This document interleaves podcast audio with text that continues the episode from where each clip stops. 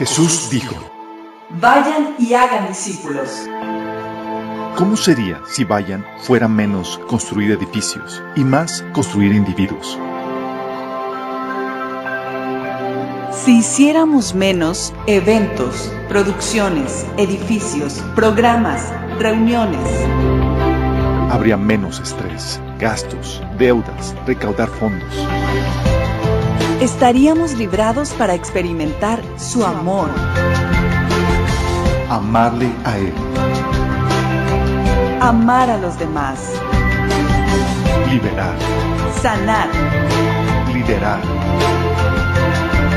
y desatar tu propósito.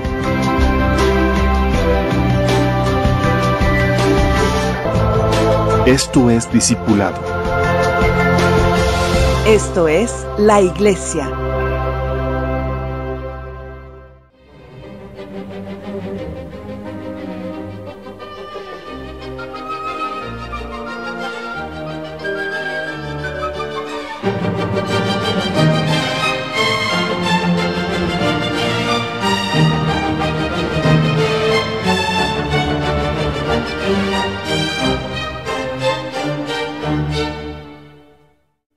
Padre Celestial, te alabamos, te bendecimos, te damos tantas gracias, Señor, por la bendita oportunidad que nos das de reunirnos, Señor, aquí en tu nombre, Padre, para alabarte. Señor, queremos pedirte, en el nombre de Jesús, que tú nos hables, que abras nuestro entendimiento y nuestro corazón para que podamos comprender, Señor, la naturaleza de, de, de la guerra espiritual que estamos librando, Señor, y cómo se moldea el mundo en el cual vivimos por medio de, de ideologías religiosas que entes espirituales se insertan, Señor, en la sociedad, Padre. Te pedimos, Padre, que nos ayudes a a ser discernidos, Señor, que podamos ser líderes edificados, Padre, y astutos para pelear la, la guerra que estamos librando, Señor, en el día a día en la sociedad, Padre, esta guerra cultural. Bendice a los que nos están sintonizando, a los que vienen en camino, Señor, y a los que estamos aquí presentes, en el nombre de Jesús. Ok, chicos, la vez pasada, eh, sé que a algunos les pasó por de noche el tema. Estábamos diciendo que damos carne. Sí, luego ayer, digo, la pasada nos estaban echando carro de que, que cuál carne. Les aventamos la vaca y que háganse garras con ella. no, vamos a hoy desmenuzar. Si vamos así como cuando le cortas la carnita al, hijo para que pueda comerlo tranquilamente. Bueno, vamos a, hacer, vamos a hacer eso. Es muy importante lo que vamos a ver el día de hoy porque aquí va, vamos a se va a desprender todo lo que vamos a ver en las siguientes semanas. Sí, estamos viendo la vez pasada, platicamos acerca de cómo, por qué la política y la religión son inseparables. Y se acuerdan, habíamos platicado que lo que hace la religión es que te provee los, eh, la cosmovisión, eh, los eh, conceptos básicos religiosos que tienes que aceptar por fe para que puedas tener, para que puedas tener, eh, emitir juicio de valor para poder discernir lo bueno, lo malo, etcétera. Sin esa cosmovisión que te produce la religión, no puedes des- eh, determinar lo bueno, lo malo, lo correcto, lo incorrecto, y no puedes emitir ninguna, ninguna ley, ninguna norma, cosa que el Estado requiere. Entonces el Estado requiere de, de esa, de, esa, de la religión para poder emitir sus leyes y sus normas. ¿sí? Y quiero que abundemos en este. ¿sí? Quiero eh, partir de ahí, de, de, de esto que estamos platicando, de que las creencias religiosas determinan el orden moral y el orden político-social de una sociedad. ¿sí? Y quiero que repasemos de lo que, partamos de lo que habíamos platicado la vez pasada. Vayamos a lo que vimos en Génesis, capítulo 1, digo capítulo 3. Cuando Eva le contestó a la serpiente, ¿se acuerdan? Que les dijo, Dios nos ha dicho, no coman de ese árbol ni toquen, de lo contrario morirán. Pregunta, ¿sabía Adán y Eva que iban a morir? ¿Ya lo habían comprobado científicamente? No, tenían que aceptarlo por fe. Es una descripción de la realidad que Dios les había dado. La descripción de la realidad es, van a morir. Te estoy diciendo cómo funciona la realidad. ¿Vamos? ¿Quién, le- dio la descripción de esa realidad? Dios. Sí. Y al momento de darte la descripción de la realidad, sí, también Señor te, da un ideal de por qué te está dando ese mandamiento. ¿Cuál era el ideal? El ideal es vive y cumple mi propósito de ser rey y sacerdote aquí en la tierra, gobernando. Sí, mantente unido a mí. Y por eso, por ese ideal, te doy el orden de que no comas de ese árbol. ¿Por qué? Porque si no, si comes de ese árbol, vas, el ideal que tengo para ti no se va a cumplir. ¿Sí? Entonces, fíjate cómo la definición de realidad de cómo opera la realidad, aunado al ideal, te produce el orden moral. ¿Vamos entendiendo? Te pongo, te digo cómo funciona la realidad, ok, te digo cuál es el ideal, ok, y por consecuencia viene la norma. ¿Vamos? Luego vino la serpiente. Pero la serpiente le dijo a la mujer, no es cierto, no van a morir. Dios sabe muy bien que cuando coman de ese árbol, se les abrirán los ojos y llegarán a ser como Dios, conocedores del bien y del mal. Ok, fíjate la, la astucia. ¿Qué hace la serpiente? Te cambia la forma en que opera la realidad, te cambia la descripción de la realidad. Que te dice, no, no, no, la realidad no funciona así como, no es así como, como dijo Dios. La realidad es que si comes fruto no vas a morir. Te cambia la definición de la realidad. No vas a morir. ¿Va? Y luego te provee un diferente ideal. Vas a llegar a ser como Dios, conocedor del bien y del mal. O sea, olvídate el ideal de Dios, es ser como Dios, con el conocimiento del bien y del mal en ti mismo. Y como consecuencia viene la norma a seguir. Sí, podemos comer. La realidad es que no vamos a morir y es un ideal que es digno de seguir. Es atractivo. De hecho, vio a la mujer que la, fruto era eh, codiciable para adquirir sabiduría. Cambió el ideal de Dios por el de la serpiente. Creyó la serpiente en cuanto a cómo funcionaba la realidad y por consecuencia murió. ¿Sí? Fue confrontada con la realidad. Y eso es lo que quiero que, entiendas. Toda cosmovisión que no es bíblica, toda concepción de la realidad que no tiene su base en Dios, te va a confrontar con la realidad. ¿Sí? Tiene problemas, toda concepción que no, que no viene de Dios tiene problemas internos, porque es contradictoria.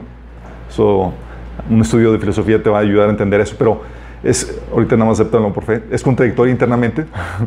y aparte se, te confronta con la realidad. No funciona así. ¿Sale? Bueno, vamos a partir, y esto que quiero que partamos de aquí porque vamos a utilizar este ejemplo porque les había comentado que las creencias religiosas definen las, cosmovisiones y de ahí viene, se deriva todo el orden moral. ¿Vamos? Todo el orden político-social.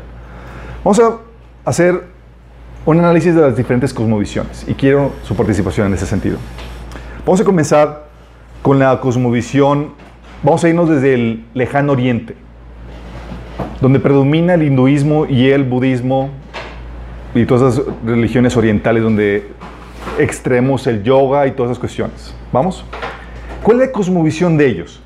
¿Cuál es la, definición de la realidad de ellos? La definición de la realidad del, hinduismo, por ejemplo, la concepción de la realidad es que la realidad es un sueño, es una ilusión. No sé si eso sabían eso.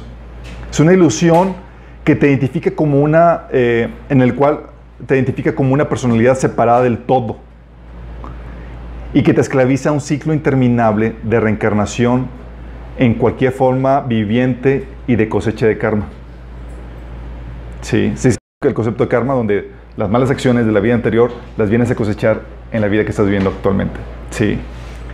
Y del cual uno escapa por medio de la extinción del yo y la iluminación, que es lo que se conoce como nirvana. Sí, que se alcanza esa iluminación por medio de la meditación. Esa es la concepción, la cosmovisión del paradigma hinduista de, las regiones, religiones orientales. ¿Cuál es el ideal a alcanzar? Es alcanzar nirvana y salir de ese ciclo interminable de reencarnaciones. ¿Sí? ¿Cuál es el problema para ellos? El problema para ellos es tu conciencia individual separada del todo. O sea, para ellos todos somos Dios y tienes que estar, volver a esa conciencia de divinidad que, todos que todos tenemos y somos. Sí. Y tienes que separar, y tienes que separarte de, eh, eh, el problema es la conciencia individual separado del todo, juntamente con tus emociones, tus anhelos, tus deseos. Todo lo que ellos buscan es la extinción de tu yo. ¿Sí? Ok. Bajo este paradigma, chicos, vamos a ver las, consecuencias lógicas de esto. Si es ese paradigma, esta es la cosmovisión que reina o que rige en una sociedad, una cultura, ¿te sentirías con la necesidad o el deber moral de ayudar a alguna persona en necesidad? ¿Creerías que con tu ayuda podrías realmente mejorar la condición de la vida de otros individuos? No. Exactamente. No, pues su condición es producto del karma que inevitablemente tiene que pagar. ¿Sí? La ayuda humanitaria no es algo, eh, eh, no es algo, no se considera como un deber moral, no es algo que forma parte de la cultura, por ejemplo, de la gente de India. Sí. Mejorar la calidad de vida de alguien es raro. ¿Sí te das, te das cuenta cómo te condena la pobreza? Sí.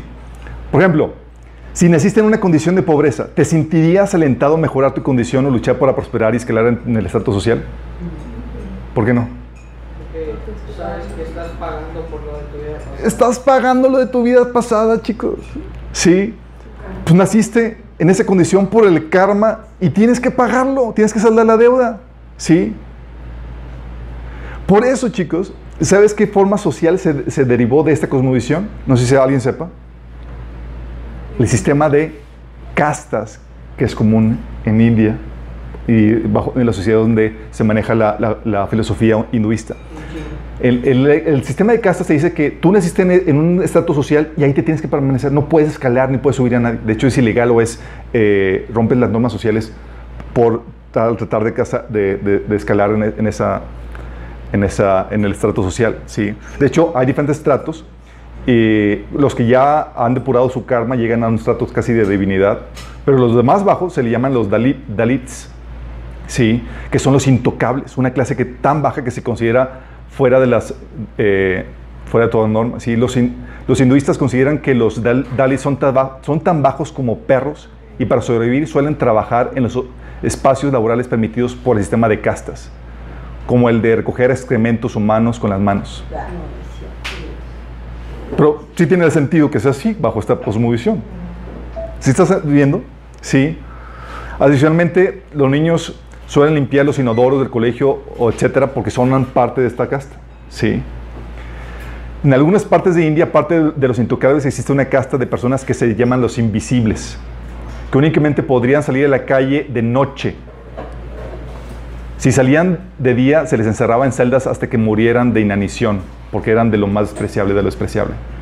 Imagínate, este orden social, político-social, viene de su religión, de esta religión. Pregunta, ¿hay una base científica para comprobar esta cosmovisión? No. Tienes que aceptarlo por fe. Y es absoluta porque regula o define todo el universo. ¿Vamos? El sistema de castas existe en países como, eh, donde el hinduismo ha sido la religión predominante, como las islas de Bali, en Indonesia, Bangladesh, eh, Nepal, Pakistán, etc. ¿sí? De hecho, un estudio que se llama Sin Escape, Discriminación de Castas en el Reino Unido, encontró que las comunidades indias del Reino Unido mantienen las prácticas de discriminación que existen en India, en, el Reino Unido, ¿sí? en Inglaterra. Según este estudio, aproximadamente 50.000 personas sufren discriminación dentro de sus propias comunidades por ser descendientes de la casta Dalits, que son los intocables. Imagínate. El informe denuncia que las parejas que se casan fuera del sistema se casan eh, de, estas castas sufren violencia, intimidación y exclusión. El miembro del Parlamento británico Jeremy Corbyn de Island North manifestó estar horror- horror- horrorizado al darse cuenta que el sistema de discriminación de castas había sido exportado. ¿Pero cómo se exportó? ¿Por qué se exportó? Porque es una ideología, es una religión que se lleva en la mente. ¿Vamos entendiendo, chicos? Por ejemplo, bajo esta cosmovisión, dime, ¿se buscaría defender la causa del inocente, del pobre o acabar con la injusticia y la opresión? No, pues los oprimidos, destituidos, solo están sufriendo las consecuencias del karma acumulado y ellos deben, ellos deben saber extinguir los, sentimientos, el enojo y la tristeza que les produce ese sufrimiento. ¿Tiene sentido, no? ¿Sí te das cuenta cómo estamos llegando a conclusiones lógicas de una cosmovisión? La vida, por ejemplo, ¿se concibe como una bendición o algo por lo cual debas estar agradecido bajo esta cosmovisión? No, al contrario, la vida se concibe como una maldición de la que, debes de huir. Esta vida es una prisión y tu meta es huir de ella. Por eso la vida ascética, o sea, que te baja, te apartes de la sociedad, de, las labores de este mundo, para no acumular karma, eh, y un estado de meditación para, para no acumular ese karma. La meta es morir así, escapando de, de- de- de- de acumular cualquier acción negativa, ¿sí? En este- bajo este concepto, por ejemplo, ¿cómo se considera una persona santa? Se considera santo alguien que ha logrado desligarse de este mundo para no acumular karma. Desligarse, o sea, estar apartado, desligado de toda actividad, de toda cosa, sí, para no acumular ningún karma. Tipo monjes. Tipo monje, exactamente. Eso, doctrina de demonios, al final. de cuentas. Exactamente. Pero fíjate dónde parte todo esto, chicos, ¿sí? Por eso las personas viven vidas ascéticas en meditación sin hacer, sentir o pensar. Buscan estar en un trance con la mente en blanco. ¿Vas viendo cómo tiene sentido todo esto? Por ejemplo, la realidad que nos rodea, por ejemplo, bajo esta cosmovisión, la realidad que nos rodea, bajo esta cosmovisión, se concibe como algo que el hombre deba o pueda explorar y desarrollar. Lo más mínimo, ¿sí? Pues esto es una ilusión, algo de lo que debes oír, no, explorar ni desarrollar, sino vivir una vida apartada de todo esto. ¿Estás entendiendo por qué, cómo se va configurando esto? Por eso el desarrollo tecnológico en países con estas, eh, con estas cosmovisiones ha sido prácticamente nulo. Sí. ¿Cómo se debe tratar a los animales e insectos a tu alrededor dioses son sus dioses, ¿no? Con cuidado, con respeto. Sí, puede ser algún reencarnado, algún familiar cercano. Ay, no. Así como que, cuidado con cucaracha, es tu suegra que murió hace tiempo. No, Imagínate. O sea, te, te meten a la... O sea, ¿te imaginas? ¿Por qué? O sea, se debe, se debe respetar toda vida, toda forma, porque puede encarnar insecto en un árbol, en una rama, en cualquier cosa, ¿sí? Por eso no comen carne y tienen, tienden a ser veganos, por eso se veneran y tratan con respeto a todo tipo de animales. Por ejemplo, aquí se fomentaría el amor, los lazos afectivos entre familiares y amistades. No, pues lo que se busca es la extinción del yo con todos tus sentimientos y anhelos que lo acompañan. Todo eso, chicos, derivación lógica de la cosmovisión cristiana, de esta creencia religiosa, que moldea todo el sistema social, cultural y político de una sociedad. Una cosmovisión así. Vamos a irnos ahora más acá, no tan al lejano oriente. Vamos a ver la cultura musulmana. Conce- Concepción de la realidad. Obviamente, lo que estamos aquí poniendo es un resumen de la cosmovisión, pero hay detalles que ayudan a, que no están incluidos, que ayudan a, ver cómo, cómo, cómo conciben la realidad, ¿sí? Y en base a esa concepción van secando las consecuencias lógicas de ello, ¿sí? Para los musulmanes, para, dentro del Islam, Alá es un Dios caprichoso, volátil y que miente para alcanzar sus objetivos. Creó el universo y el ser humano, pero a la mujer como inferior al al varón y quiere establecer algo inferior en todo sentido, ¿sí? Y quiere establecer su gobierno, este Dios, el Sharia, sobre toda la humanidad a la fuerza y eliminar a los opositores. Los mártires en esta lucha tendrán un pase directo al cielo. Esto es lo que forma parte de esta cosmovisión. ¿Tienes forma de comprobarlo? No. ¿Es absoluta? Claro, regula toda tu, eh, tu definición de la realidad. Sí, tienes que establecerlo por fe. ¿Cuál es el ideal a alcanzar? Ellos quieren establecer el Sharia en todo el mundo para poder establecer el reino de, de la. Sí. ¿Cuál es el problema? Los infieles, tú y yo. Derivaciones lógicas de esto. Por ejemplo, bajo esta cosmovisión, ¿cómo se debe tratar a las mujeres? ¿Se les debe tratar igual al hombre? No. Es una derivación lógica de su cosmovisión. ¿Y cómo crees que tratan a las mujeres en los países musulmanes? Con la punta del pie. Con la punta del pie. Así es. Son un rango de inferior en valor, en, en rango, en capacidad, y se debe dominar sobre ella. En una, dentro de una cosmovisión, dentro de una sociedad, hay cosmovisiones que están contendiendo, ¿sí?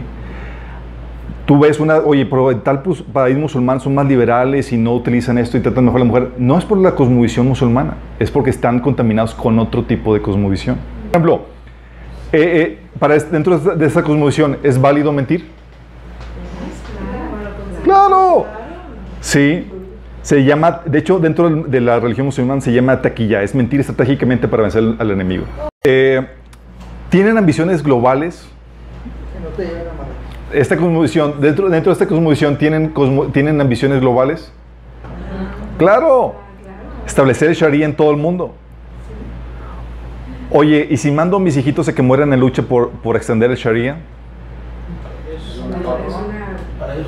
Es un pase al cielo. Por eso ves gente eh, poniendo sus hijitos al frente en las luchas, mandándolos a que mueran y demás. ¿por qué hacen eso? ¡Ah! Su cosmovisión, su religión. Sí. Oye, ¿fomentarían el amor entre, entre los que creen de forma diferente? No. Sino el odio. Oye, ¿fomentarían la tolerancia entre las diferentes creencias? No. Eliminarían toda oposición o grupo disidente. Para tener una, una idea. Ahora entiendes por qué la, co- la- la- la conformación cultural, social de, to- de eso. ¿Por qué países musulmanes no hay libertad religiosa? ¿Por qué se trata a la mujer como se trata? Todo está en su religión, que da forma al, al- orden social, político de esa sociedad. ¿Vas entendiendo? Vamos a la, a la postura escolástica. ¿Cuál es la postura escolástica? ¿Alguien se acuerda? Eso ya lo vimos a los que tomamos. Es una mezcla, es la postura católica, exactamente. Bueno, es una postura católica que tiene una concepción griega dualista, en donde el dios Zeus, un espíritu, esta es la concepción griega, el dios Zeus, un espíritu perfecto, inteligente, sabio, eterno, usa una materia preexistente, imperfecta, sujeta a la descomposición, para dar forma al mundo físico y a todo lo que hay en él. Y él como espíritu gobierna sobre todo lo material. Bueno, el cristianismo adoptó esa versión del Génesis griego y nada más quitó el Zeus y le puso Jehová. ¿Sí?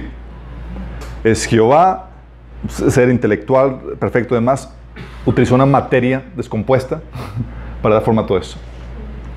¿Cuál es el, ide- el ideal? El ideal es el espíritu. ¿Cuál sería el problema? La materia. Sí. Es el dualismo de lo, el espíritu, lo perfecto lo imperfecto, lo espíritu lo material. Sí. ¿Cuáles serían las derivaciones lógicas de este orden, de esta cosmovisión? Por ejemplo, ¿esta realidad incluye un elemento, eh, el, el- el- el elemento espiritual? Sí. La realidad está conformada por seres perfectos espirituales santos puros y por el componente físico corrompido compuesto por hombres y, su mundo. Pregunta aquí, ¿de acuerdo a esta concepción podría ser imperfecto el espíritu? No, no podría ser. De hecho, el espíritu que le da forma eh, a los materiales puro, santo, perfecto, es el ideal. De aquí que nosotros en nuestra cultura saquemos el concepto de que lo espiritual es- se considere bueno. Si es espiritual es bueno. ¿Han escuchado el concepto de frases como que hay mucho materialismo y poca espiritualidad, como si fuera... Sí. O yo soy espiritual, no religioso. ¿Sí han escuchado? ¿De dónde- de dónde crees que viene? De una cosmovisión católica. Los satánicos son espirituales. Sí, obviamente. Bajo esta cosmovisión, ¿se puede redimir la materia? ¿Se le podría hacer perfecta? No, está descompuesta desde el inicio. Sí. Está es intrínsecamente mala y corrompida. De ahí que no nos vamos, de, aquí viene la, la- idea que contaminó al cristianismo de que no nos vamos a quedar en la tierra.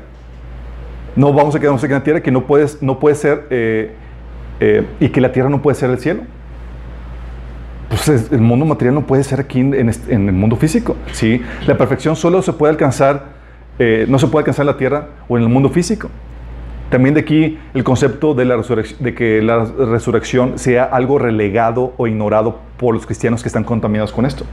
Una vez estaba platicando con un cristiano que decía que, Jesús no va a venir a gobernar en el milenio y, de- y- y decía que todo eso era una alegoría y demás. Entonces yo le pregunto, bueno, ¿y qué vas a hacer con tu, con tu cuerpo resucitado? Porque Jesús te prometió que te ibas, que ibas a resucitar. Y él, así en su teología, no había considerado ese factor. Y estaba, ¿así es cierto? ¿Qué voy a hacer con mi cuerpo resucitado? Vas a vivir en un cuerpo por toda la eternidad, ¿qué vas a hacer con él? Y estaba así en shock y ya no pudo contestarme nada. Porque estaba operando bajo el paradigma escolástico. Sí. De aquí que también surgen las herejías de que Jesús no pudo, es imposible que haya podido venir en, cuerpo físico. Como el Dios, él siendo Dios, se, se venga en cuerpo físico. Sí. De ahí el, el gnosticismo.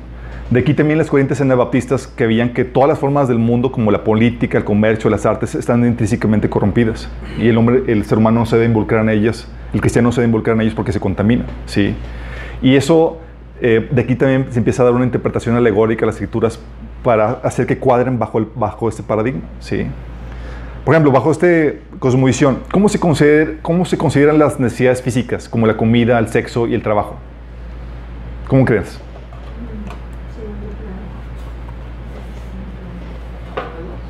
Despreciables. despreciable y aborrecible. O sea, estás dedicando la carne, a tu cuerpo. ¿Sí? Por eso, chicos, los griegos menospreciaban todos los oficios que implicaran trabajo físico. Eso era para las clases más inferiores. Es que lo hacen a nivel espiritual, ¿no? Todo nivel- pero a nivel espiritual. Así es. ¿Cómo se consideraría, por ejemplo, el trabajo intelectual con respecto al trabajo físico? Eh, pues me parezco más a Zeus, que fue con, el, el tra- con su inteligencia, con su sabiduría, moldeó al, al trabajo. Por eso el trabajo de filósofos o políticos se, se caracterizaba, que se caracteriza por el, el uso de inteligencia para ordenar la sociedad y el Estado, era considerado superior a los, a los trabajos, a los oficios físicos. ¿sí? Pues, su- pues en su lógica Zeus fue lo que utilizó para darle forma a la materia corrompida. ¿sí? De hecho, tú podrías, tú podrás eh, conocer el orden de la creación, según los griegos, por la deducción lógica y filosófica. Ni siquiera tienes que ir a explorar, nada más con, con meditar acerca de cómo es el orden de las cosas. ¿Sí? Por ejemplo, ¿cómo se consideraría una vida espiritual en la iglesia con respecto al trabajo intelectual? Una vida espiritual en la iglesia, ¿cómo se, cómo, se consider- ¿cómo se consideraría una vida espiritual en la iglesia con respecto al trabajo intelectual? Pues todavía más superior. Todavía más superior, ¿sí? La vida eclesiástica como, sacerdote, monje, se consideró, se considera como la jerarquía más alta. De ahí surge el orden social, chicos, que imperó durante el medievo. ¿Cómo se consideraba el, orden social durante el medievo? Tomás de Aquino lo, lo- lo- estructuró. En la parte más alta estaba la iglesia, que representaba la estructura sobrenatural, espiritual, lo sagrado. En donde, eh, eh, ahí es donde reside la fe y la gracia. Luego lo seguía el Estado, que eh, representaba lo natural, lo terrenal, lo mundano, donde, estaba, donde es el árbitro, de, donde el Estado es el, el- el árbitro de, con su intelecto y razón. ¿sí? Y es la cabeza de todo el orden natural. Y luego las diferentes esferas, chicos, van de acuerdo, van disminuyendo de acuerdo a, a su- a qué tanta relación tengan con lo mundano. Por ejemplo, seguían los, los artistas, los comerciantes, luego los gremios que hacían trabajo servil de obreros. Y por último, ¿sabes en qué dónde estaba el último lugar? La familia, de donde se suplen las necesidades materiales más básicas del hombre, como la comida y el sexo. Ese es el orden social y tiene lógica por la cosmovisión. ¿Sí vamos entendiendo? ¿Cómo una cosmovisión moldea una, una cultura, una sociedad? Y por siglos, chicos. Si todo el medievo co- consideró eso. Por ejemplo, ¿cómo, se considera- cómo crees que se, consigue, que se consigue la, sanidad, la santidad bajo esta perspectiva? Bajo esta cosmovisión. ¿Quién es santo? ¿Cómo sería? ¿Cómo se- Apartado, un apartado, exactamente, apartándose del mundo lo más que puedas. ¿Y qué hacían? Por eso surgieron los monasterios dedicados a la contemplación y a la oración, vidas ascéticas, maltrato del cuerpo, Por eso pagaban para pertenecer a la iglesia. los ayunos, el no tener sexo, era como que lo más dedicado, lo más, porque es, bajo esa cosmovisión, es lo más santo. ¿Ves cómo va cuadrando todo? Oye, ¿cuál sería la ideal? La salvación, el paraíso en un mundo espiritual perfecto, donde habitan los dioses. ¿Sí? La salvación sería la liberación de, de lo material. No redimir lo material, sino redimirnos de la materia corrompida. El enfoque aquí, por mismo, no es la exploración y el desarrollo de la tierra, sino, la sino seguir las enseñanzas de la iglesia y su dirección durante toda tu vida para tu salvación. Sí. Por eso todas las instituciones encontraron su razón de ser en la iglesia, porque la única razón por la cual estaban aquí era para, para llegar a ese estado de perfección en el mundo espiritual. Sí. ¿Cómo se consideraría, bajo esta perspectiva, cómo se considera la, crees que se considera la autoridad de la iglesia? Lo máximo sobre todo lo mundano. Sí. La posición como autoridad sobre... De, hecho, la iglesia, bajo el medievo, se concebía como la autoridad sobre todos los asuntos espirituales. Sí. Y, y muchos pastores dicen también lo mismo. Yo soy autoridad sobre todos los asuntos espirituales. Como al inicio se identificaban los asuntos espirituales como todos los relacionados a la iglesia y a la salvación del hombre, pues dije, ah, perfecto, pero la problemática es que toda tu vida está relacionada con tu salvación. No sé si te has dado cuenta. Sí. Y también la problemática es que la iglesia católica tan pronto se interferían con sus intereses, eso lo declaraba espiritual. Sí. Consecuencia hubo abuso de la autoridad. La iglesia demandó sumisión universal a su autoridad. Ponía, quitaba reyes, lo usaba como peones, utilizó el Estado al gobierno para eliminar a sus opositores, utilizó la guerra, la tortura, dirigió guerras, condenó la libertad de individuos, condenó la libertad de conciencia, prohibió la vida, digo la Biblia. Y no podías, de hecho, comprender el estudio de la Escritura sin el permiso o el representante oficial de la iglesia, porque la iglesia estaba entre tú y Dios. Era el, el el máximo ente espiritual. ¿Vamos a entender? Todo eso configuró por una cosmovisión contaminada. ¿Te das cuenta? Qué fuerte, ¿no? O sea, sustituía a Cristo. Así es, porque era, oye, ¿qué, seguía después de la iglesia como el, ente espiritual? Seguía Dios. Entonces, ¿quién estaba entre tú y Dios? La iglesia, que era el intermediario entre tú y lo mundano. Digo, entre Dios y lo mundano. ¿Sí?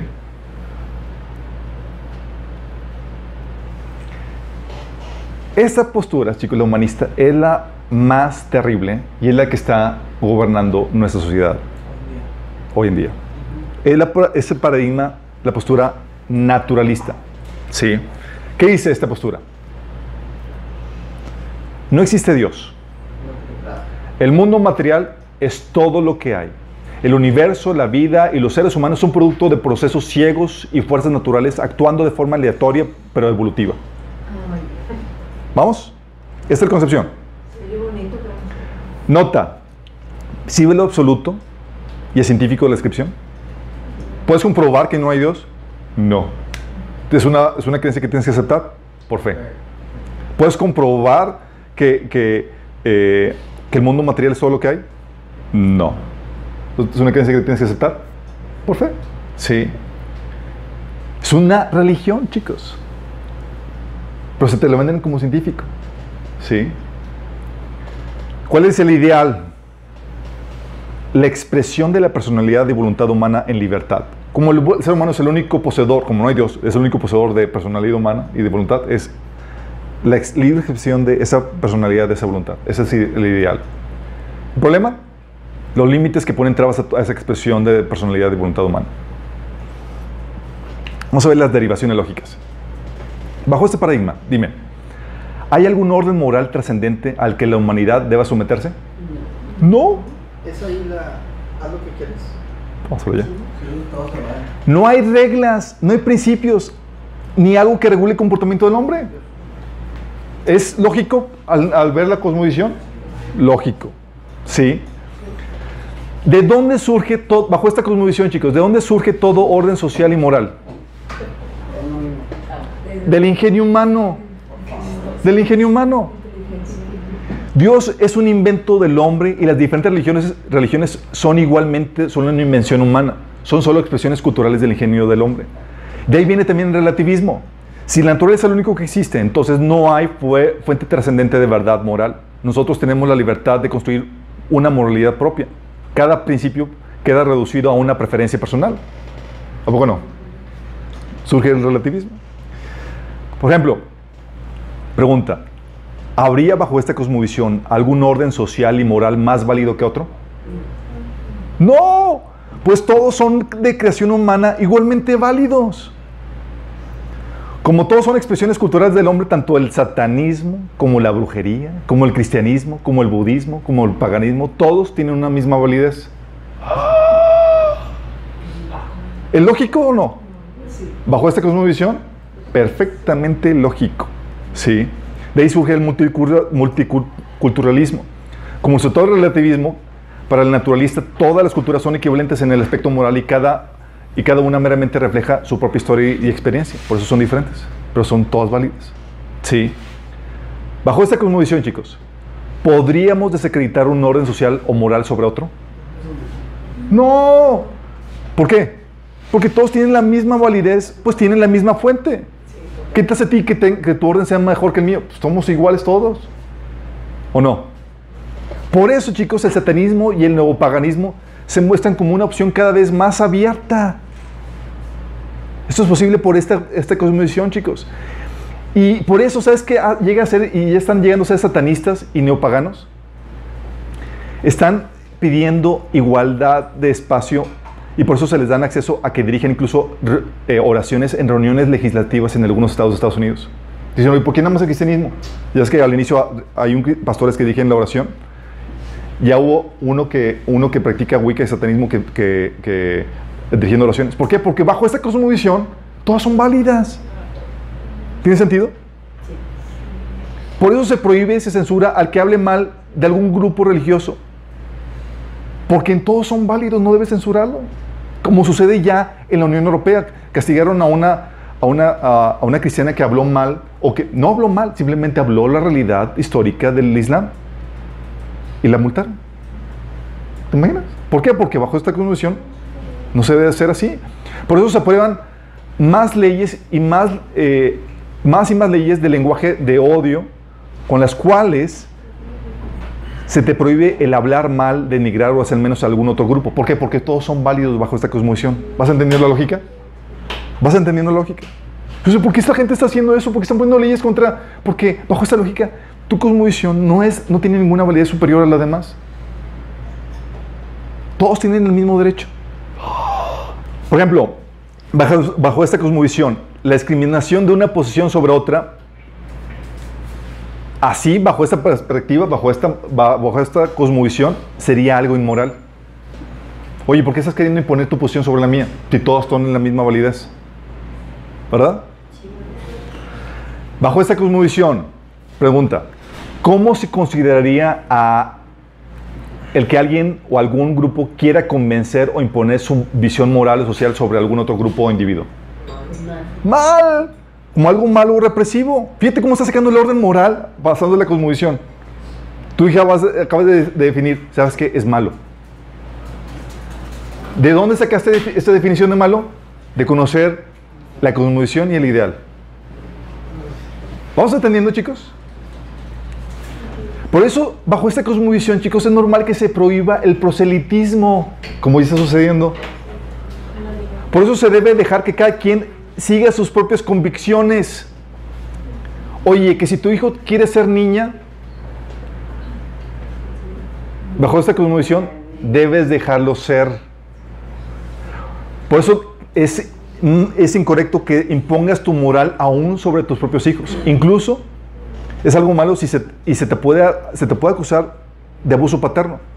Oye, ¿quieres acusar a tu hijo de que la homosexualidad es algo equivocado? Te pueden quitar a ti la, la, la, patria potestad. ¿Por qué? Porque bajo esta cosmovisión, el tratar de imponer o convencer a alguien su visión moral es equivocado, porque cada quien es libre de poner la suya. ¿Vas entendiendo la lógica de esto? Y dices, wow, todo eso es derivación lógica del humanismo. Derivación lógica, chicos. Bajo esta cosmovisión, chicos, ¿hay libertad de expresión? Disfrazada. Solo la que encaja dentro del paradigma. Si opinas diferente, se te va a sancionar. No critiques ni hables mal de otros grupos, aunque sea la verdad. No impongas tu postura ni hagas proselitismo. De aquí que se busque que sea todo políticamente correcto. No digas la verdad, se trata de que no invalides alguna postura, aunque sea válida invalidar, porque es la realidad. Bajo esta posición, chicos, si hay una posición que se está imponiendo más que otra, Chicas, si hay una posición que se está imponiendo más que otra, ¿qué se debe hacer? Equilibrarla o no. ¿Lógico? Claro, bajo esta condición sí. Se debe balancear, aunque sea artificialmente, para que todas las partes estén representadas. Pues no hay una postura más válida que la otra. ¿Sí? De ahí que el feminismo quiera balancear su liderazgo cultural, chicos. Ahora le toca a ella gobernar, ahora le toca a ella dirigir. No importa que Dios haya establecido un orden de cómo deben ser las cosas y que ese orden está respaldado por la realidad biológica y psicológica de los géneros. Para ellos es, tú varón ya subiste en el liderazgo mucho tiempo. Quítate ahí que ahora me toca a mí. Hay que balancearlo. Sí. De ahí que el varón quiera... Eh, de ahí que, eh, de ahí que se quiera quitar al, al varón y que, que, se quiera imponer la mujer en el trabajo, en la familia, o eh, es parte de esto. Si quieren balancearlo, sí. Por ejemplo, bajo esta cosmovisión, chicos, la heterosexualidad es más válida que la homosexualidad o incluso la pedofilia. No, no hay. No hay base para reclamar una posición más válida que la otra. Pues todos tienen base, todos surgen del, ser humano. Todas, sus posturas, todas las posturas tienen derecho a existir, solo hay que esperar a que la cultura esté madura para aceptar tales aspectos de, espectros de, de, de posibilidades. Lo único que hace una postura mejor que la otra Es el estigma social, pero no porque realmente sea válido. ¿Vas entendiendo? El cual, este estigma social, hay que trabajar para erradicarlo, pues restringe la libertad de expresión de la personalidad humana bajo esta cosmovisión. ¿Vas entendiendo? ¿Cómo, sale, ¿Cómo se deriva todo esto de forma tan lógica? ¿Cuál sería el ideal? Que en la sociedad cada quien pudiera expresar sus deseos y elecciones sin restricción ni condenación de nadie. Por eso se busca eliminar tradiciones, normas, religiones que imponen una restricción a este ideal de libertad que se tiene. Por ejemplo, bajo esta perspectiva, ¿cómo se consideraría el aborto? Como la manifestación de la libre expresión de la mujer, su voluntad. No hay un deber moral que, eh, de llevar al bebé al término de su embarazo. ¿Por qué tengo que llevarlo al término de embarazo? Sí. Todo es un asunto de elección personal y nadie debe imponer a la mujer el que decidir. ¿Vas viendo cómo tiene esos dos sentidos?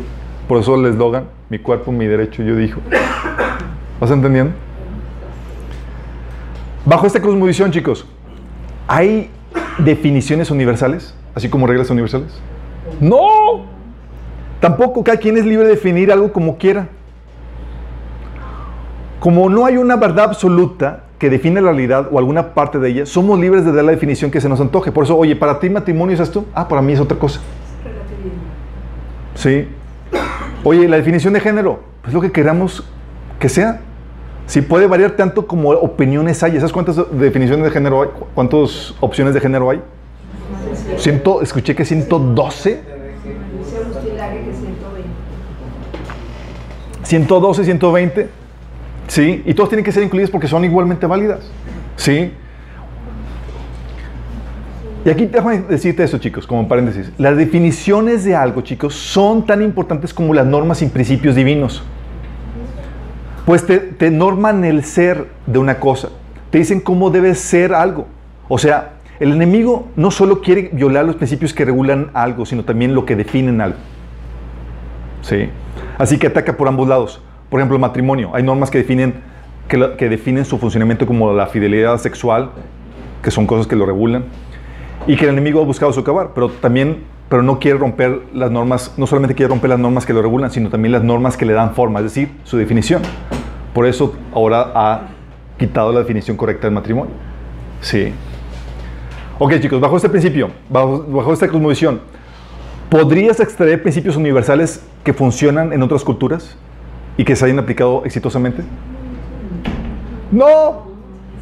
Pues no hay tal cosa como principios universales. No hay. Todas las formas morales o de orden social son productos de la cultura de un grupo étnico, religioso privado que, que, representa sus propios intereses. Así que si copias o defiendes algo, por ejemplo, Estados Unidos, se te puede acusar de malinchista o de alguien que aborrece la cultura mexicana, porque no valoras lo que tenemos. Porque bajo esta cultura no hay principios universales que tú puedas extraer de aquí o de allá. ¿Estás entendiendo? Va a, una, a un amigo, gente de la iglesia, publicó algo, un principio bíblico que, que, que, aplicó Estados Unidos en su gobierno, y la gente de su iglesia lo acusó de malinchista y de aborrecer la cultura mexicana. Sí. Es que tú te presentas como malinchista y demás, y la gente, bajo esta perspectiva normal que te acusen de eso. Sí, porque no puedes extraer los principios universales. ¿Vas entendiendo? No deberías, de hecho, ni siquiera de apropiarte de la cultura de nadie más. Si sabes que Estados Unidos están llegando a esto, si tú eres americano y vendes taquitos, te pueden acusar de apropiarte de la cultura mexicana. Es en serio. ¿sí? Por eso, lo que lleva a la gente, como no hay principios universales, ¿sabes a qué te lleva? Al pragmatismo. ¿Sí? Lo que funcione mejor para ti. Eso es lo correcto. Las acciones políticas son juzgadas desde el punto de vista utilitario. ¿Te funciona? Ahorita, perfecto. Después lo cambias, perfecto. Es pragmatismo puro. ¿Sí? Bajo esta cosmovisión, chicos, ¿el ser humano tiene algún valor más importante que el resto de los seres vivos? No, es solamente un animal desarrollado. ¿Sí? No tiene un valor superior, sino solo una ventaja superior porque es el más desarrollado. De ahí que se esté buscando legislar derechos de animales y la prohibición de experimentación con ellos, chicos. Sí sabes que ya pasa, no, sé si ya pasó una ley donde si tú maltratas a, a un animal se te puede condenar a dos años de cárcel. Y ese animal no es tu familia, es animales, estoy hablando de animales, sí. Y si matas a un animal se te puede condenar creo que hasta 10 años, imagínate. Aquí en México, en Monterrey, estaban pasando, lo, lo- lo vi publicado hace unos días. Por eso se está estableciendo derechos de acuerdo, por eso se están dando, estableciendo, buscando los derechos de los animales bajo este paradigma.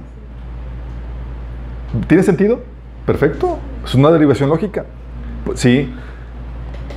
Bajo esta posición, chicos. Bajo, ¿cuál es la, ¿Quién otorga los, derechos y obligaciones? ¿De dónde vienen? Son, es invención humana y otorgados por el gobierno. Entonces pueden cambiar a placer, no son trascendentes. No es algo intrínseco otorgado por Dios. Se establecen derechos, se establecen, por eso se están estableciendo derechos de acuerdo a este paradigma. Derecho, por ejemplo, a no ser molestado. ¿Sí sabes que ya se está considerando un derecho? Derecho a no ser molestado. Derecho a no ser ofendido con una opinión, op- opinión contraria. ¿Sí sabes? Están llegando a eso, chicos. El derecho a que no se hable mal de tu postura. El derecho a que el gobierno te mantenga, como la renta universal. ¿Y de dónde sacan esos derechos? Pues como, pues como son de invención humana, puedo inventar los derechos que yo quiera. ¿Tiene sentido? Claro, mientras que se suene bien y se venda bien. pues. Por ejemplo, bajo esta perspectiva, chicos, ¿cómo se abordarían los problemas psicológicos? Oye, que es normal. Como los que tienen problemas de, de identidad o de género, ya no es una enfermedad, es como que quieren hacer eso, quieren ser se quiere percibir el, hombre. Problemas psicológicos hormon- eh, se, se consideran como problemas químicos o hormonales, chicos. Sí. Por ejemplo, problemas de, personalidad múltiple. ¿Considerarían que es problemas de posición demoníaca?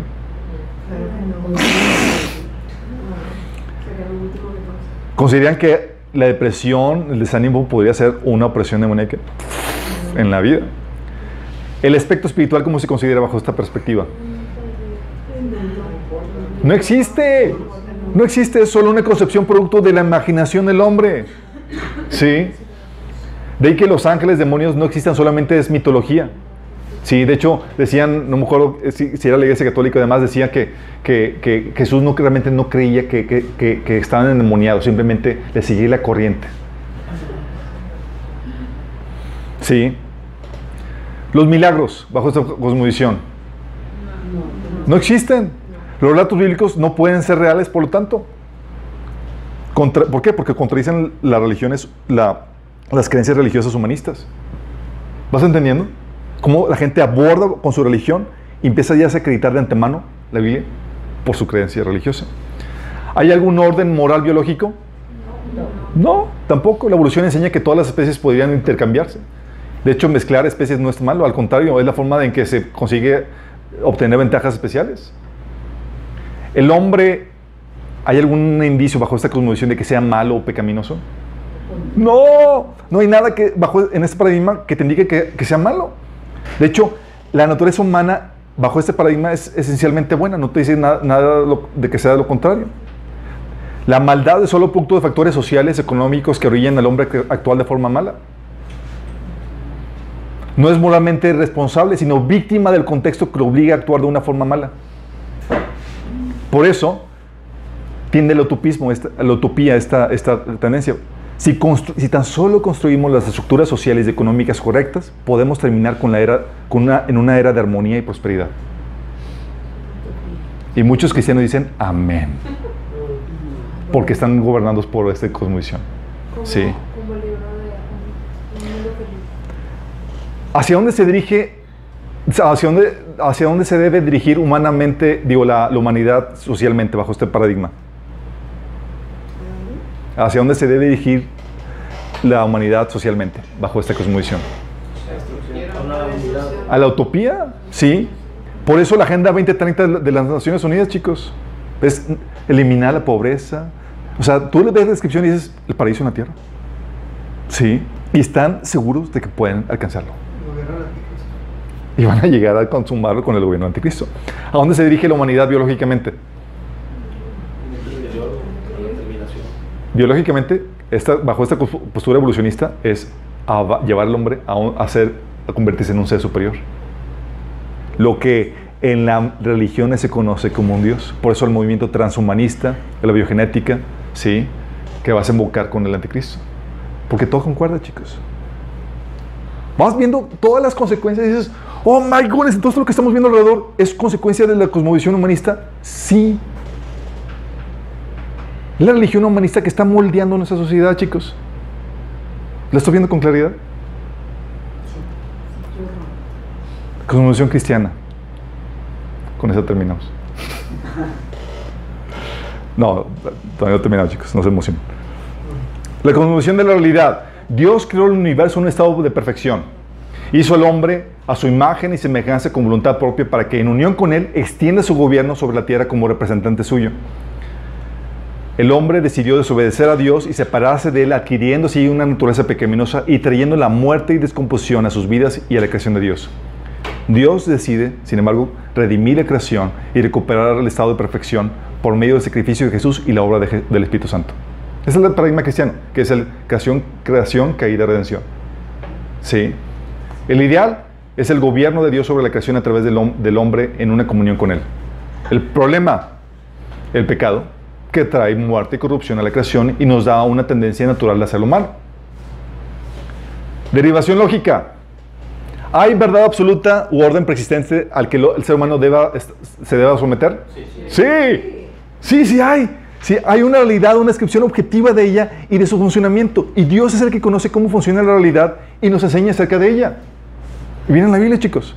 Sus mandamientos nos evitan a que tengamos malas consecuencias porque Él sabe cómo funciona la realidad. Entonces, ¿hay posturas correctas o incorrectas más válidas que otras? Sí, es una consecuencia lógica. Sí, en base a la verdad absoluta y el orden establecido por Dios sobre toda su creación, hay una postura correcta, incorrecta, una postura más válida que otra. Sí, por eso podemos catalogar objetivamente alguna postura como correcta o incorrecta, válida o inválida. ¿Con qué autoridad? Con la autoridad de la verdad objetiva revelada en la palabra de Dios, que se evidencia por la coherencia interna, los que vieron ya la, la evidencia de la, de la Biblia, la coherencia interna, la correspondencia con la realidad, concuerda con la realidad, cómo funciona, y por los resultados, produce buenos resultados. Sí. Por eso el correcto conocimiento de la Biblia, revel- o sea, la, eh, de la, la verdad revelada, es crucial bajo este paradigma. Sí. Se podría justificar, se podría justificar dicho orden, este orden de Dios, en puros términos naturalistas. ¿Qué opinan? Justificar. Sí, se podría enseñar o transmitir este orden. ¿Limitando a Dios? Sí. A ver, repite. ¿Cómo podría justificar el orden de Dios, esta existencia del orden, la- las normas de Dios, en puros términos naturalistas? La respuesta es sí. ¿Por qué? Porque concuerda con la realidad, chicos. Las formas en que funcionan las cosas, la creación de testimonio de dicho orden. Por ejemplo, la, la Biblia prohíbe que vivas una vida promiscua. ¿Estás consciente de eso? Si vives una vida promiscua, resulta, ups, produce enfermedades sexuales, problemas psicológicos, familias disfuncionales. Ah, Como que se puede justificar el orden de Dios en puros términos na- na- naturalistas. ¿Estás consciente? Oye, el orden de géneros establecido por Dios resulta que concuerda con la realidad biológica. Entonces puedo justificarlo con realidades con, términos naturalistas. El patriarcado, ups, en donde el varón protege, va a la guerra, defiende a la familia, a la mujer, resulta que concuerda con su realidad biológica y psicológica. ¿Sí? O la homosexualidad produce, resulta que produce la extens- eh, eh, en su extensión es incapaz de producir descendencia y produce no el florecimiento, sino la disminución de una sociedad. Además de ser un estilo de vida con los índices más altos de enfermedad sexual, por ejemplo, los homosexuales, que solo componen 2% de la población mundial, poseen el 78% de las nuevas infecciones de SIDA. ¿Hay alguna realidad ahí? ¿Hay como que hay una norma que está saliendo ahí a la luz? Sí, sí. Sus mandamientos concuerdan con la forma que funciona la realidad, chicos. Por eso dice, oye, voy a, vivir una vida inmoral y no va a su- resultar nada, malo de ello.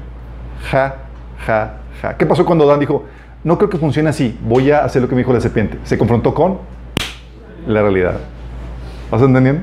Entonces se puede justificar y es lo que utilizamos en el ámbito natural, donde el, el secular, donde la gente no cree en Dios, utilizamos términos naturalistas porque sabemos que hay una realidad objetiva que puede justificar el orden de Dios. Por ejemplo, bajo la perspectiva cristiana, ¿será algo malo convencer o exhortar a la, gente a que someta a dicho orden o que crean en dicha verdad? No, no lo sería. De hecho, si la verdad existe, es un deber moral compartirla. Aún más cuando le, eh, le evitaría a la gente vivir las malas consecuencias en su vida. ¿Hay alguna área de la creación más santa que otra, más pura que otra, o más perfecta que otra, o más espiritual que otra, bajo este, paradigma? No. Todo, todo lo creó Dios en un estado de perfección y todo involucra principios de diseño espirituales. Todos, todos. Sí. Hay corrupción tanto en el mundo físico como en el mundo espiritual. ¿Qué crees? Hay un ángel espiritual que es malo. Sí. Por eso Jesús, la Biblia nos enseña en Colosenses 1.20 que redimió toda la creación, tanto lo que hay en el cielo como hay en la tierra. ¿Cómo se considera el trabajo físico bajo este par- paradigma? Trabajo físico como algo digno y valioso. Es una forma de adorar a Dios, enseña la Biblia. Jesús, de hecho, fue carpintero. Sí. ¿Cómo se considera el humano con respecto al resto de los animales? Superior. superior. Sí, fue hecho la imagen de Dios. Sí. Por eso hemos podido desarrollar muchas medicinas y más porque podemos utilizar los animales como para experimentar en ellos. ¿Podemos creer, crear la utopía en la tierra por nuestra propia cuenta bajo este paradigma? No, ¿por qué? Porque ya la, ya la diseñó. Por nuestra propia naturaleza. Por nuestra tenemos una tendencia na- natural al pecado a destruir lo bueno. Si somos parte del problema. Somos el problema, exactamente. Por eso Jesús decía, mientras que, que vamos a tener, mientras que siempre va- habrá pobres entre nosotros. ¿Por qué crees? Por naturaleza pecaminosa. Sí. ¿Cómo se debe abordar, cómo el hombre debe abordar la tierra? Como nos puso aquí como virreyes para cultivar y administrar la creación de Dios, chicos. Sí, la tierra es, nuestro, es, es nuestra para explorar y desarrollar. Y tenemos la obligación de ser amis- buenos administradores de la creación de Dios y debemos ejercer una buena mayordomía. Por ello, de ese par- paradigma se deriva todo el desarrollo tecnológico y económico. Por eso las sociedades occidentales han florecido más. ¿Cómo se considera el gobierno de la iglesia? Limitados son tus eclesiásticos, chicos, al orden de culto y la enseñanza de la palabra. Porque la Biblia enseña el sacerdocio de todo creyente. Dios quiere relacionarse directamente contigo sin intermediarios. ¿Sí o no? De aquí, Dios quiere ejercer su dominio directamente a través de ti en las áreas en las cuales está puesto como autoridad. Y por eso, bajo este paradigma, se fomenta el estudio personal de la Biblia y la libertad para pensar y llegar a tus propias conclusiones, pero con responsabilidad. ¿Sí o no?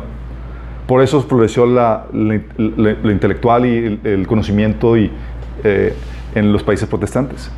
Sí. ¿Vas entendiendo? Todo eso, chicos. Cosmovisión y todas las consecuencias. Pero estas evoluciones, chicos, de las conclusiones, no se dan de la noche a la mañana. Es algo que tiene que entiendas. Evolucionan de forma paulatina. Con la reforma protestante surgieron dos contendientes de la eh, a la postura eclesiástica que gobernaba sobre todo el medievo, que era la postura cristiana, reformada, y la humanista. ¿sí? Y las derivaciones lógicas empezaron a tomar, tomar décadas y siglos en desarrollarse, chicos. No es como que de la noche a la mañana llegamos a la conclusión final de esa cosmovisión, sino que se va desarrollando. Sí, están como cosmovisiones peleando unas con otras por el dominio cultural. ¿sí? Empezamos con el Renacimiento, en donde el ser humano se, se liberó del poder de la iglesia. Somos libres para pensar y de ahí surgió la reforma protestante, chicos. Fue el, el, caus- el que causó todo esto. ¿sí? El- de ahí surgió también el humanismo con el ideal de, eh, libertad, de que es posible pensar y crear eh, por uno mismo fuera del control de la iglesia. ¿sí? Y, la, postura reformada cristiana es el pensamiento fuera del control de la iglesia, más no de Dios. Y la Biblia fue central para modelar el pensamiento cristiano. ¿sí? El problema es que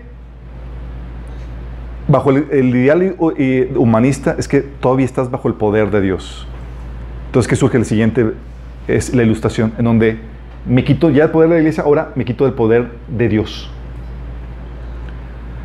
Y empieza a concebir el hombre que se puede establecer un orden social, moral y científico sin necesidad de Dios en la ecuación. Comienza el naturalismo. Y se comienza a...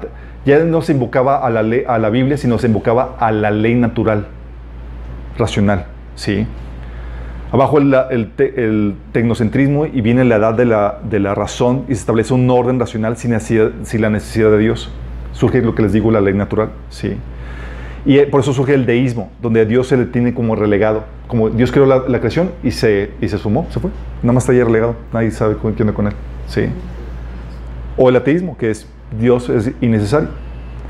Luego llega el modernismo, en donde el hombre quiere, ser, quiere buscar ser libre del poder de la naturaleza. Oye, hay catástrofes climáticas, hay enfermedades y demás. Con el modernismo se nos enseña que, que podemos utilizar la, la, las, las, eh, el conocimiento que tenemos de, de, la creación para poder controlar la naturaleza y dominar la naturaleza. Y con la ciencia y tecnología podemos alcanzar el estado de utopía que deseamos, eh, que, eh, terminar las, enfermedades, terminar la, pobreza, terminar todo eso. Eh, y fue donde se dio también la revolución industrial, ¿sí? Y era como que vamos a alcanzar la utopía. Pero, ups, al darse cuenta que para dominar la naturaleza tenían que reconocer las leyes de la naturaleza, se dio cuenta que también aplicaban a ellos. Yo, ching. Y entonces el ser humano en su búsqueda de libertad buscó también ser libre de las leyes y principios universales. Sí, porque así como hay, un, así como hay una en la química, a cada reacción hay una reacción. reacción, de, exacto. Lo mismo sucede, oye, dentro de las leyes de normas morales y demás, hay consecuencias. Pero el ser humano no se quería, en su ideal y libertad, no quería sentirse apresionado bajo esos principios y leyes universales.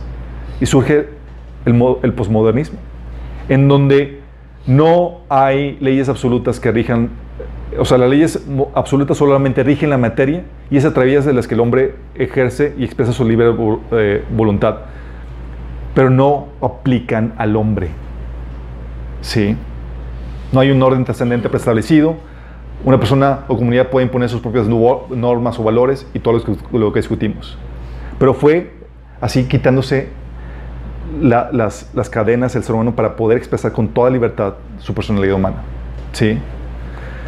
Y el hombre, chicos, se caracteriza por una falta de congruencia típicamente entre su religión y su actuar, pero que se encamina a una armonización, chicos. Una por conveniencia. A veces somos discrepantes en nuestra forma de actuar y pensar por conveniencia, chicos. No, no resulta, que, resulta que afecta mi interés personal actuar de una manera que, que dictan mis convicciones religiosas. A veces. Pero el hombre no puede durar mucho tiempo en esa tensión donde mis convicciones no vayan de acuerdo con mis acciones. Entonces, o cambio la creencia o cambio mi comportamiento. ¿Sí? No puede vivir en esa tensión el ser humano. También el hombre pues, se vuelve, camina de forma discrepante a sus, a sus creencias, a veces por inconsciencia, porque no se da cuenta de, de, de la incongruencia que hay entre su religión y su forma de pensar y sus acciones. Por eso Pablo se da cuenta cuando decía en las cartas, decía, te daba la teoría y luego hacia el final de, sus cartas decían, por tanto, esto es así, su práctica debe ser así. ¿Sí? Por eso, cuando el paradigma cristiano te domina y vas entendiendo todo lo que implica tu religión, vas cambiando poco a poco. Como dice la Biblia, la senda de los justos es como la luz de la aurora que va en perfección hasta el día que es perfecto. O que, como dice 2 Corintios 3:18, que vamos de gloria en gloria. ¿Sí? Pero igualmente, si te domina un paradigma del mundo, irás descubriendo todas las implicaciones de ese paradigma equivocado y vas a ir de mal en peor. Por eso dice 2 Timoteo 3:18 que los malos y los impostores serán cada vez más fuertes y engañarán a otros y serán cada vez más engañados. Porque las implicaciones del paradigma se van a manifestar completamente.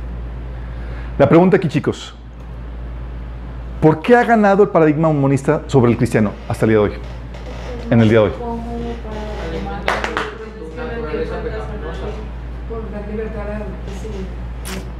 Bueno, además de, que de la naturaleza pecaminosa y de la rebelión a Dios, o que es más cómodo, por eso, chicos.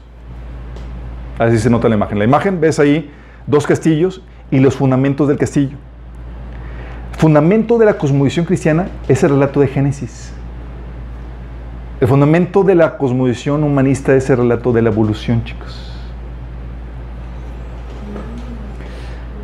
La razón por la cual nos han agarrado, nos han ganado la guerra cultural es porque ellos han atacado los fundamentos de nuestra religión. El paradigma humanista ha atacado el centro de nuestra religión, el relato de Génesis, lo ha hecho ver como un mito. Y ha endoctrinado a niños y jóvenes de su visión naturalista a través de escuelas, universidades, y diferentes formas de entretenimiento, haciéndolo ver como científica, cuando en realidad no es más que pura religión. Pero tienen muy buena mercadotecnia. ¿Sí estás entendiendo? Por eso dice Salmos 11.3, cuando los fundamentos son destruidos, ¿qué le queda al justo? Si destruyen nuestro fundamento, ¿cómo se sostiene todos los buenos frutos que produce nuestra religión? ¿Cómo? Si todo lo bueno que tenemos es producto de la, de la religión, de nuestra perspectiva religiosa, de su paradigma religioso, el cual lo están minando. ¿Sí vas entendiendo? Y ya vimos todas las implicaciones de- del paradigma religioso. Entonces es porque los- ellos han atacado los fundamentos de nuestra religión y porque los cristianos hemos atacado, ¿sabes qué hemos atacado? Solamente las ramas y no la raíz de la, de la, de la, de la cosmovisión humanista. Solamente los efectos. Los cristianos, en vez de refutar el paradigma religioso humanista y defender la veracidad del relato, que es el corazón de nuestra religión, se ha abocado a atacar solo las derivaciones lógicas del humanismo, como el matrimonio gay, el aborto, el feminismo, el socialismo, etc. Porque estamos atacando solamente lo de arriba. Pero lo de arriba va a seguir floreciendo mientras que no se ataque la raíz. ¿Vas entendiendo? Peor aún, el, cristiano ha comprometido el paradigma cristiano al tratar de adoptar partes humanistas, haciéndolo inútil e inefectivo. Por eso que se dicen, ah, es que eh, eh, sí fue, eh, los seis días de Génesis no son literales, son de siglos y milenios y demás, y, y- y- y realmente sí fue evolutivo el proceso. O que te dicen que creen algunas partes, pero no. Oh, sí, pero la problemática es que si eso es alegórico y no es verdad tal cual, entonces ¿qué parte es verdad y qué parte es mentira? ¿Sí? Si el hombre, las diferentes culturas son el resultado de procesos naturales que se puedan explicar sin Dios, entonces el hombre tiene sin excusa para, está sin excusa para no... Entonces el hombre tiene excusa para no creer en, en él. Y él, le dice que la creación da testimonio de la existencia de Dios, de modo que no tiene excusa. Pero la evolución da un, una excusa para eso. Y aparte, ¿en qué punto de la supuesta progresión evolutiva del hombre le otorgó alma eterna al ser humano? ¿En qué punto de evolución? ¿No concuerda? ¿O en qué punto de la cadena evolutiva Dios le dio al hombre dominio sobre los demás animales y demás peces? Así como que, sorry papá, como no eres humano y yo sí, te tengo que dominar a ti. Porque yo ya evolucioné. ¿En qué punto? La Biblia enseña en el Antiguo y Nuevo Pacto que la muerte entró por el pecado del hombre, pero la evolu- la evolución enseña que había muerte desde el inicio con los primeros organismos.